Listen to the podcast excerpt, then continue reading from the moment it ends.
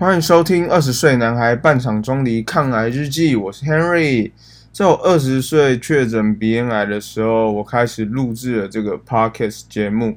如果你是第一次来我的 Podcast 的听众，想要知道我这一路以来呢发生了什么样的事情呢？可以再去听前面几集。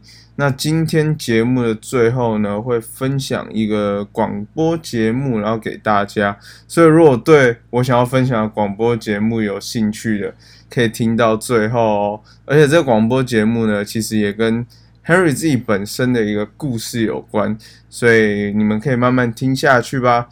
好，OK，有听上一集的人都知道，今天就是要来讲我们这个。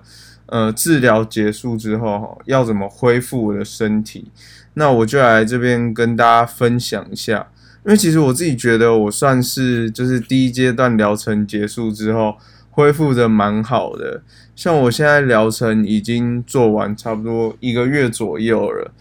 然后我现在目前的状况呢，其实就是呃，我之前脖子啊，就是嗯，因为放疗的关系，所以有一些烧烫伤啊，然后。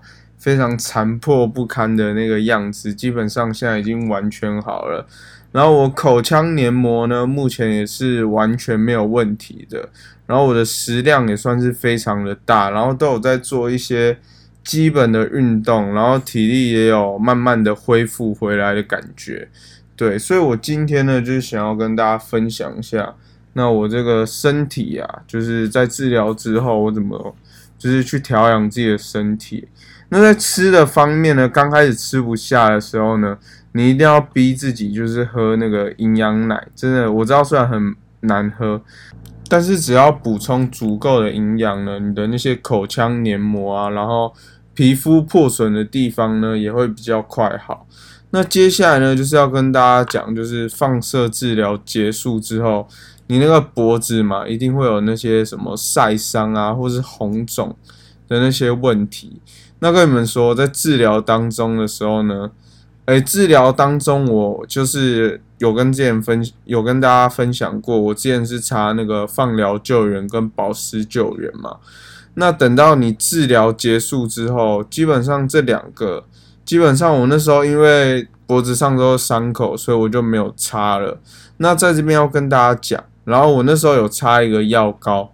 然后那时候为了怕那个药膏被抹掉啊什么的，然后我就有包纱布。但跟大家说，就是那脖子，就是那时候的皮非常非常的脆弱，所以千万不要包纱布，因为你纱布的话，你一定会贴胶带嘛。那你贴胶带的时候，基本上你把胶带撕下来的时候，你脖子上也会一层皮粘在那胶带上，跟着一起撕下来。所以跟大家说，千万不要就是包那个纱布，不然真的会很痛苦。对，那你如果擦药膏的话，我是建议大家说，因为很多时候我们擦药膏是在睡前擦嘛。像我自己的话呢，就是呃会躺在那个会躺在那个枕头上。那我睡觉的枕头呢，我上面会再垫一块毛巾，那药膏呢就会在毛巾上，就是不会真的。就是沾到我的枕头啊之类的。那再来呢，就是不要穿那种高领的衣服或是衬衫，有领子的衣服呢会一直摩擦到你的脖子。还有就是不要晒太阳。好，接下来呢，就是除了吃的跟皮肤之外，大家开始要恢复自己的体力的时候，那我就分享一下我运动的方式好了。那我一开始呢，因为真的很累嘛，那时候口腔黏膜破的时候。你几乎都没吃东西，然后也没有什么体力。那我建议刚开始呢，你就可以从走路开始。那走路你一开始也不要要求太多啦，你累了就休息。然后记得哦，你就是走路的时候都要带一瓶水，因为放疗的关系，那个唾液会变少，所以常常会想要喝水，会觉得口干。所以在运动的时候呢，千万不能忘记那个水分的补充。那像我自己呢，就是刚开始是走路嘛，然后走走走走，大概一个礼拜之后，然后我就开始试着用慢跑的方式。哦，跟大家说，我第一次就是疗程结束之后慢跑的时候，那时候跑步的时候，我真的是快累死了，因为我那时候大概是跑两公里多吧，然后两公里多跑了十八分钟。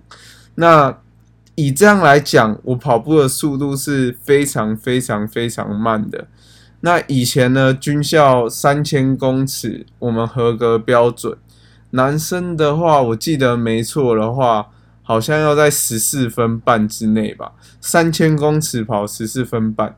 那我以前呢，跑步的速度大概是十二分、十三分，可以完成三千公尺这样。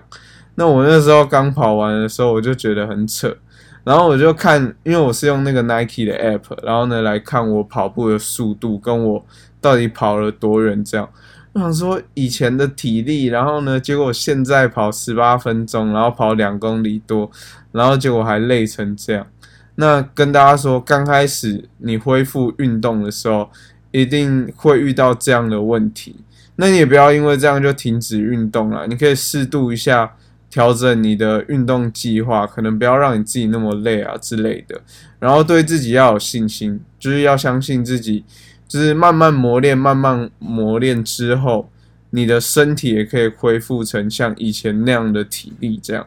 OK，刚才分享了有关于吃，然后有关于皮肤，然后有关于运动方面的事情。那接下来呢，我就要讲一下，我觉得对于我治疗疗程结束后呢，对我最大影响，然后也帮助我恢复最多的，其实是一个叫做以骨疗法的东西。那也是我在标题跟大家说。我除了西医治疗之外，自己有在做的一些其他的疗程。那其实以骨疗法呢，是从日本传来台湾的一个疗法。那它其实就是在主要就是在讲说，其实万病的根源啊，都在于所谓的髋关节移位，还有脊椎的歪斜。所以呢，我就到了一个有在做以骨疗法国术馆。然后呢，让那个师傅呢，然后去帮我做这个遗骨疗法的部分。那我除了做遗骨疗法呢，那师傅也教了我，就是其他做操的方式，像是七身操什么之类的。那关于这个遗骨疗法呢，我自己呢，当然也不是一个就是会去相信什么偏方啊，或是什么样的人。然后我是因为有看过他的新闻报道，所以。我才会想要尝试去做这样的治疗。那我也会把我之前就是有看到这个新闻呢，放在我的那个资讯栏，然后大家可以点进去看。那如果有兴趣想要了解这个遗骨疗法的人，然后也可以留言让我知道，然后我会回复你的留言。这样好，接下来呢？就是我刚才要讲的，就是我前面说到的，就是跟大家分享一个广播节目这样。那这个广播节目呢，好啦，其实就是我女朋友的广播节目。那这个广播节目呢，叫做音乐来报团。那它是在复兴电台 FM 一零七点八，每周一的呃深夜凌晨十二点到一点这样。那这个节目呢，其实就是在介绍。两岸就是台湾或是对岸的一些音乐乐团的一个节目，这样。那其中呢，不知道大家有没有听过理想混蛋这个乐团？然后呢，我女朋友在就是介绍这个乐团的时候，他们其中有一首歌曲呢，叫做《不是因为天气晴朗才爱你》。那这首歌曲呢，其实就是那个主唱基丁在她男朋友生病的时候。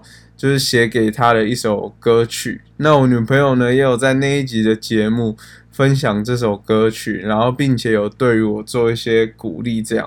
所以呢，如果你是平常星期一，也就是星期天的晚上，可能会熬夜熬到凌晨的，然后会到星期一的凌晨十二点到一点的，那你也可以去听一下这个广播节目啦。好，那今天呢，我们的节目就差不多要。告一个尾声的，那接下来呢，先跟大家说一下下一集的预告。那下一集的预告呢，就会来跟大家讲之后呢，这个节目呢未来的走向，跟我有一个变动的计划。那我们今天节目就先到这边啦。那如果喜欢我的节目的话呢，可以就是订阅我的 YouTube 频道，然后在。其他的平台上呢，比如说 Spotify、Apple Podcasts，还有 First Story 这这些平台都可以听到我的节目。